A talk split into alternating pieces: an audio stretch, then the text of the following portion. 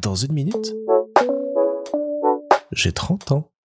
Salut On a été voir Oppenheimer la semaine dernière et il m'a bien fallu quelques jours pour euh, digérer le film. C'est une œuvre assez euh, gargantuesque, impressionnante, qui euh, ne laisse absolument pas de marbre et qui est une vraie expérience autant cinématographique que physique à vivre parce que se prendre des images comme ça pendant trois heures dans la gueule avec euh, tout ce qu'elle soulève de questionnements, de violence, de rapport à notre histoire, à qui nous sommes en tant qu'être humain, à ce qu'on a pu créer, c'est assez perturbant.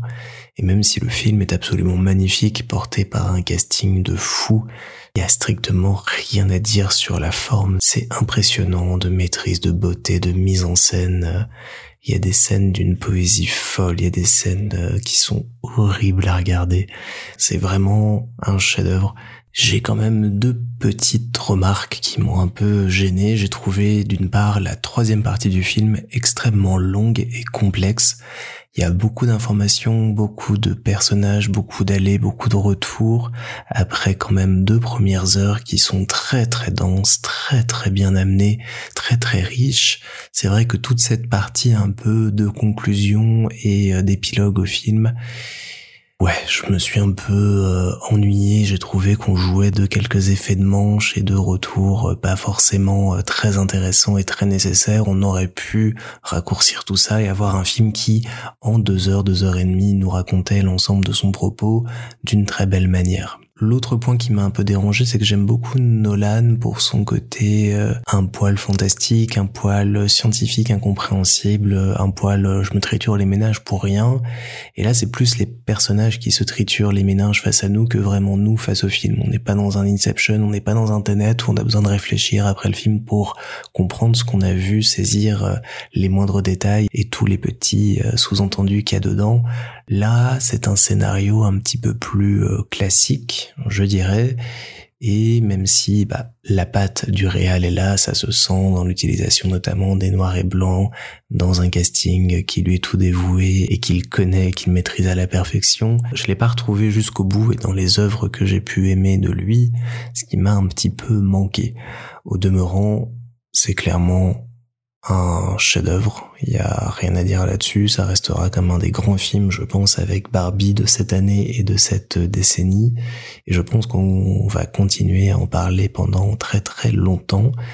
Et malgré ces points, c'est pour moi un très bon exemple de biopic qui ne va pas seulement mettre sur un piédestal la personne à qui il s'intéresse, mais qui va au contraire creuser et aller déterrer un peu toutes les facettes de la personnalité, toutes les zones d'ombre, tous les questionnements, tout ce qui va le rendre humain. Parce qu'il y a des fois des films où on a des figures historiques comme ça qu'on nous présente et qu'on l'air surhumaines, juste être dans ce qu'elles ont créé, dans ce qu'elles ont imaginé, de ne pas avoir de d'attache vraiment à la Terre, à ce qui fait d'eux des êtres humains. Là non, au contraire, c'est mis en avant, c'est utilisé, c'est bien amené. On pourrait vraiment croiser Oppenheimer un jour, avoir une discussion euh, avec lui de tout et de rien, sans avoir ce côté trop euh, super-héros, trop manichéen. Et je trouve ça hyper intéressant comme approche parce que ça renforce le fait que c'est l'être humain à travers lui qui a créé cette horreur qu'est la bombe atomique. C'est pas juste un esprit un peu euh, génial, maléfique, pervers, que sais-je. C'est quelqu'un comme vous et moi qui avait une passion pour la physique quantique et qui les a appliqués en pratique, mais qui reste malgré tout un être humain à la fois passionné par son travail et terrorisé par sa création. Et cette ambivalence vient renforcer toute l'œuvre. Ce que j'aime énormément aussi dans le film, mais ça c'est un propos un peu plus large, c'est le fait qu'elle nous permet de nous rendre compte qu'il y a beaucoup de personnes dont on a déjà entendu le nom, dont on connaît un peu l'histoire, les grands faits, qui se sont côtoyés et en tout cas ont vécu à la même époque. Je sais pas si ça vous l'a déjà fait. Moi, je sais que en cours d'histoire, bah, j'ai appris que Beethoven avait vécu une époque, avait créé tel morceau, était dans tel courant, avait eu telle vie. Mais j'ai découvert bien plus tard que il avait par exemple vécu à la même époque que Napoléon, qu'il l'avait sans doute rencontré, ou que Niels Bohr, comme dans le film, a croisé Oppenheimer ou a croisé même Einstein. C'est cette impression d'avoir étudié des petits écosystèmes, des vies comme si elles n'étaient qu'une vie seule dans l'univers alors qu'elles sont toutes interconnectées avec d'autres et que cette histoire globale, ce filet un peu général de tous ces fils de vie entremêlés était manquant. Et je trouve ça toujours passionnant et amusant de découvrir comme ça qu'il y a des personnalités qu'on ne soupçonne pas qui euh, sont nées la même année, euh, ont vécu à la même époque, se sont croisés, ont discuté, ont pu être potes. J'avais lu comme ça que Elisabeth II et Marilyn Monroe sont nées la même année, alors que dans ma tête, Marilyn Monroe était née bien plus tard, par exemple. Donc il y a un peu de méconnaissance historique là-dedans, mais je trouve qu'on manque un peu sur l'histoire de cette vision globale qui nous permet de mieux appréhender les choses, qui me permet de mieux appréhender les choses en tout cas.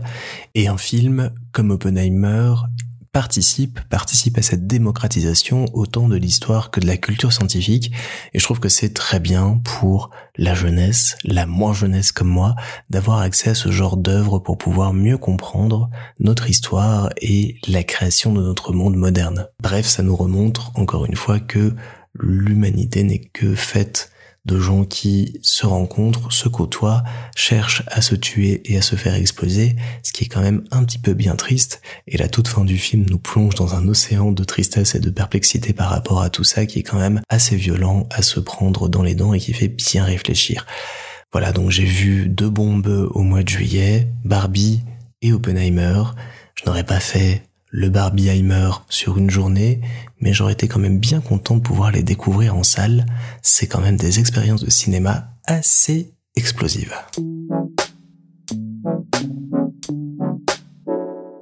Et je prends le pari maintenant que Margot Robbie aura la meilleure actrice pour Barbie l'an prochain aux Oscars, que Cillian Murphy aura le meilleur acteur pour Oppenheimer l'an prochain aux Oscars, et j'ai encore un doute entre Robert Downey Jr et Ryan Gosling pour le meilleur second rôle masculin, mais j'ai quand même envie de le donner à Ken parce que c'est Ken.